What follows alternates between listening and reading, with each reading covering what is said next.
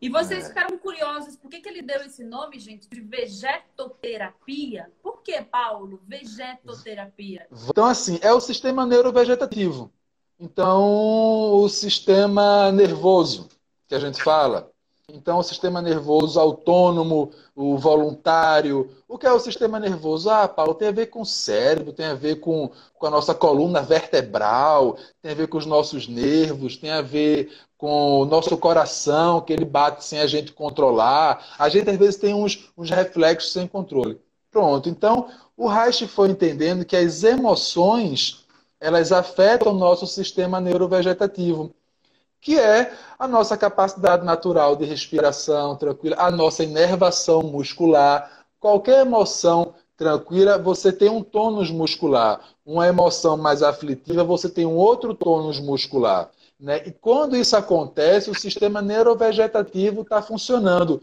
Existe o parasimpático, que é o que vai trabalhar e proporcionar sentimentos de prazer, as, as, os hormônios e os estímulos que trabalham com o prazer, com o relaxamento, com a vasodilatação, o que vai te deixar com o pensamento mais, mais limpo, mais tranquilo, mais na realidade, um sentimento mais de prazer, o teu coração bate diferente, a respiração amplia sentimentos de prazer, com isso comportamentos e lembranças que estão dentro desse núcleo.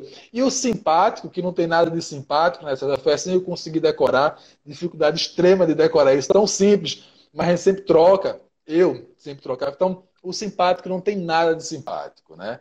É no sentido que ele vai trazer a contração, vai trazer o medo, vai trazer a angústia. Esses sentimentos ativam o simpático e tem essa reação. Então é um processo de expansão e contração que tem a emoção, tem a lembrança, tem o prazer, tem o desprazer, prazer, desprazer, né?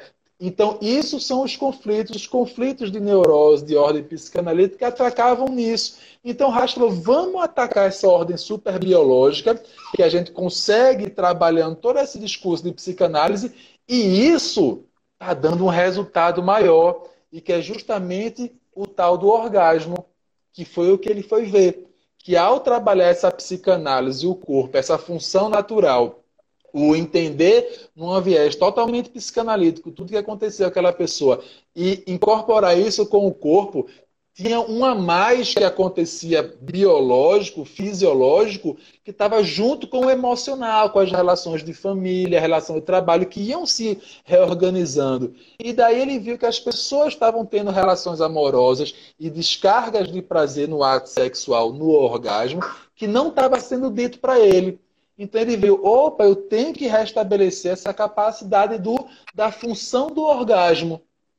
Então, para trazer uma, uma coisa, como é que ele falou no livro Função do Orgasmo? Pessoal da área médica. O nome do que eu estou fazendo agora, o mais correto possível na área médica, era dizer que eu estou fazendo uma orgasmoterapia. Só que eu não vou usar o nome orgasmoterapia, sociedade médica. Né? Mas é isso que está acontecendo. Para trazer numa forma melhor, eu vou trazer. Eu estou trabalhando a análise do caráter, só que atingindo o sistema neurovegetativo. Então, eu vou chamar vegetoterapia.